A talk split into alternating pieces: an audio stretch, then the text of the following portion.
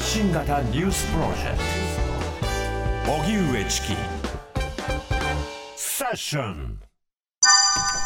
神田財務副大臣が辞任。岸田政権にさらなる打撃。税金の滞納を繰り返したなどとして国会で追及を受けていた神田健二財務副大臣が今日辞表を提出し政府は持ち回りの閣議で辞任を正式決定しました。事実上の更迭とみられます神田氏は税金の滞納を繰り返し代表取締役を務める会社の建物などが過去に4度差し押さえられていたことが発覚し、国会で謝罪していました。政府関係者によりますと、後任には自民党の赤澤良生政調会長代理を充てる方針を固めたということです。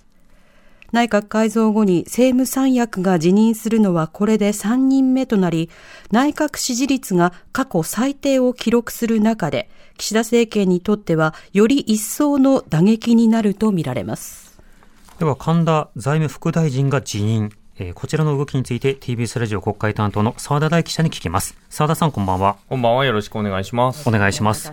さてこの、えー、財務副大臣辞任ということですけども、今日の流れというのはどうなっているんでしょうか？はい。あまあ今日午前中ですかね、はい、えー、まあお昼ぐらいですか。お昼ぐらいに、えー、一部メディアが、まあ、辞意を固めるという報道が出まして、うん、まあ、そこから動き出して、えー、で、午後には、えー、もう辞表提出したよということで、うん、えー、まあ、辞任表、辞任が認められたということですね。で、この後、まあ、あの、後任の赤澤副大臣に関しては、はい、えー、認証式が行われるということになると思います。うん。読売新聞は夕刊一面トップに間に合ってましたけれども、はい、各紙一面トップに明日はなるんでしょうかね。どうなんでしょうね、副大臣ということで、うん、まあ、辞任ドミノみたいな言い方をしてますけども、はい、まあ、あの、内閣改造終わって3人目ということで、うん、何週間ぶりかなみたいな、そういう感じに今なってますよね。はい。山田文科政務官と柿沢水戸法務副大臣、はい、そして今回の神田財務副大臣ということですけれども、はい、この神田副大臣、神田財務副大臣、改めてどういった問題が指摘されているんでしょうか、はい、あの自身が会、えーと、代表を務める、えー、会社が、えー、税金の、えー、滞納をしていて、うん、えー、それによって、えー、物件などの差し押さえがあ行われた。それが、まあ、1回じゃなくて、4回もあったということですね。で、やはりその財務副大臣であると、はい、つまり税金を徴収する側なんだけれども、そちらの側が滞納してたということがかなりまあ問題視をされていて、道義的にどうなんだということが野党を中心に追及を国会でされていました。なるほど。はいあの、これ4回、その滞納4回ではなくて差し押さえ4回というのは、はい、すごいことですし、はい、なおかつ神田副副大臣というのは、税理士なんですよね。そうなんですね。うん。だから知らなかったでは済まされない。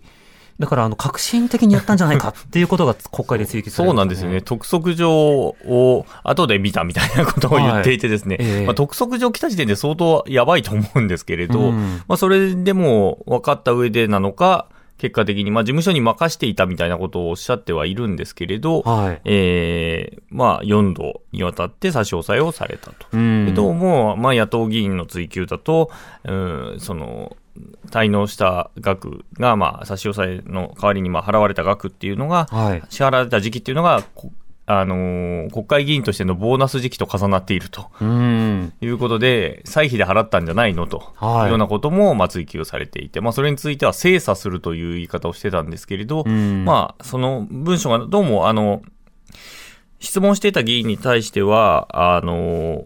文書で開示はされたらしいんですけど、えー、どうもその、それについて、まあ、挙げてる議員のツイッター X を見ると、うん、これでは不十分であるということも出ていましたが、まあ、結果的には国会の中で説明することなく、えー、辞任をしたとい。うことになります。なるほど。また、その差し押さえ4回にまで至った経緯などについて、つまり未払いの状況が続いていた経験経緯について、うん、まあ、政治家になって忙しかったという趣旨のことを国会で答弁し続けてましたね。はいはい、これはさすがに他の政治家の方々も、いやいや、ちょっと待ってよと、そんなに忙しかったら税理士雇えばいいじゃないかっていう、そうした反応もありました、ね、まあそうでですね。あと、副大臣になってるわけで、うん、じゃあもっと忙しくなるからまた滞納するのかって言われますよね。はい。うん、まあそういう意味で適材適所だったのかっていうのは甚だ疑問であるというふうには言わざるを得ないかなというふうに思います。はい。また、あの、週刊文春などでね、その後の続報などで、資産公開法違反の疑いであるとか、はい、ある周辺の人物なので、普段からその道路交通マナーというものが相当程度、まあ、特殊だったんじゃないかというようなことも指摘されており、うんはい、さらにその点も適格性が問われていましたね。まあ、そうですね。あと駐車場の料金をどうも踏み倒してたんじゃないかみたいな話とかも出てきたりだとか、まあ、元、元秘書という人たちが複数にコメントをしたりだとかもしていて、えー、うん、っていうところですね。だから、対秘書に対してもどうも、えー、結構粗暴な発言が出てるみたいなことは、まあ、先週の週刊文春自体でも、えー、報じられてましたけれどもね。はい。あと、虚偽答弁疑いというのもあるんですか？はい。あの、これはですね、あの、先週金曜日の衆議院の内閣委員会で、立憲民主党の本庄議員が、この会社自体にじ、その滞納してた会社ですね、うんうん、自体に実態あるのかっていうふうに問うたんですけれども、まあ、それについて、はい、まあ、主な業務内容は不動産管理であると。で、基地業務もきちんと行われてるっていう言い方を、まあ、神田副大臣されてたんですけれども、うん、その会社の役員だという人からは、まあ、実態がないという証言を TBS は取っていて、ええ、まあ、これ自体が虚偽答弁なんじゃないのと。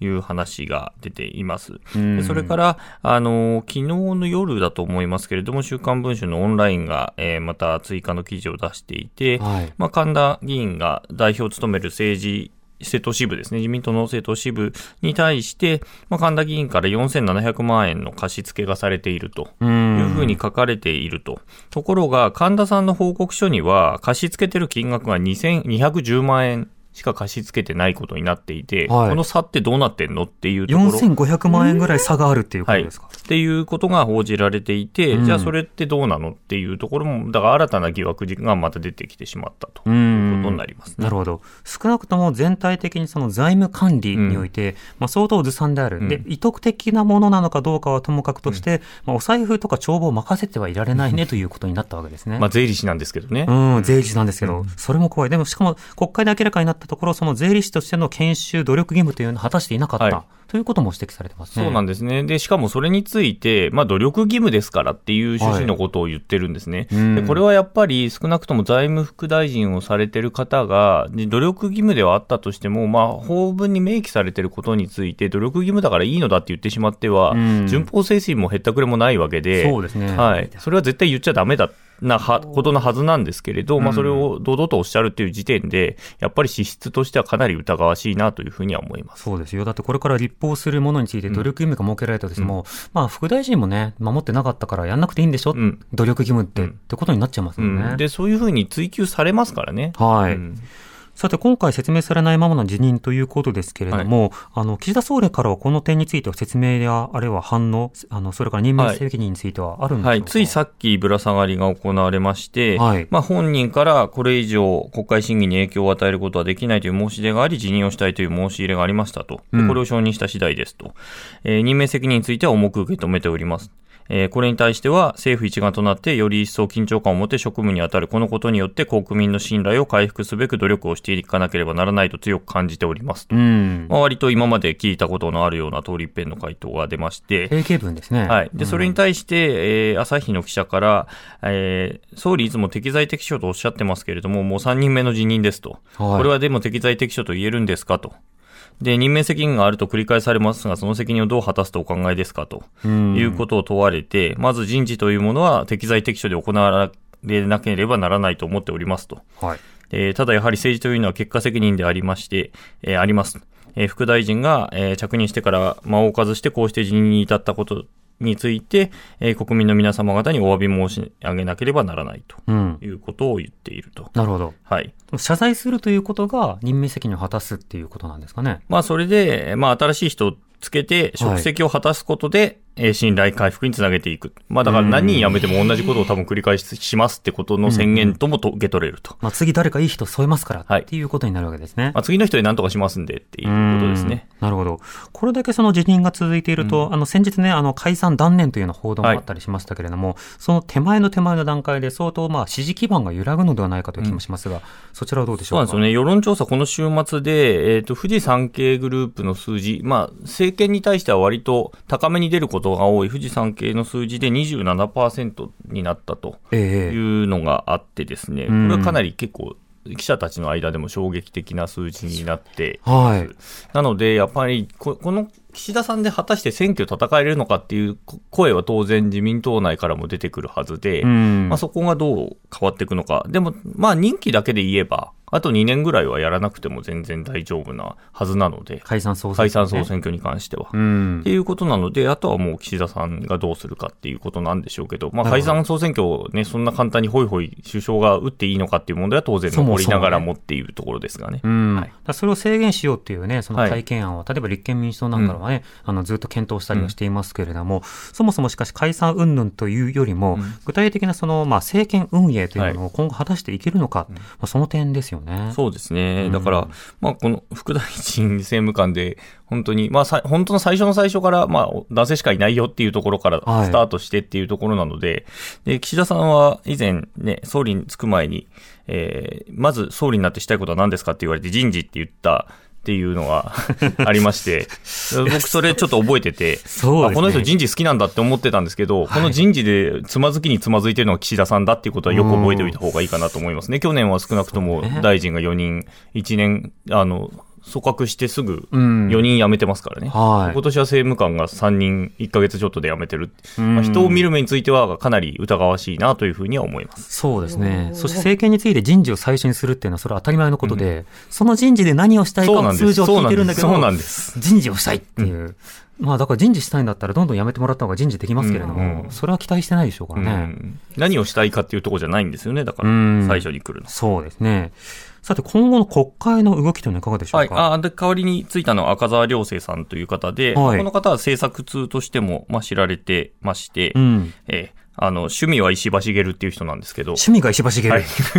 まあ、それだけ言うぐらいに、まあ、石破さんの側近の人です。で、政策、はいはい、あの、政策通の人で、えー、まあ、最初からこの人でよかったんじゃないかっていう。政策通ならその人でいいじゃんって気がします、ね、っていう気はしますが、まあ、その方がついたということで、はい。です、ね、これなんか意図はあるんですか？石破派ということになるわけですか、いや、あのもう多分手堅く、あの、失点がない人をつけたんだと思います。なるほど。はい。あの、以前も、あの、普通に政務三役入ってましたから。なるほどって言っちゃったけど、最初から失点はないでいたいてほしいんですけど、政治家に、ね、まあまあ、まあ、細かいことは言ってられないという話が永田町というより、あの自民党の関係者から聞こえてきてますので。もともと派閥人事だというのを分かってましたが、ここまでとはということですね。澤、うん、田さん、ありがとうございました。はい、失礼しました。ありがとうございました。澤田大樹記者でした。発信型ニュースプロジェクト。荻上チキ。セッション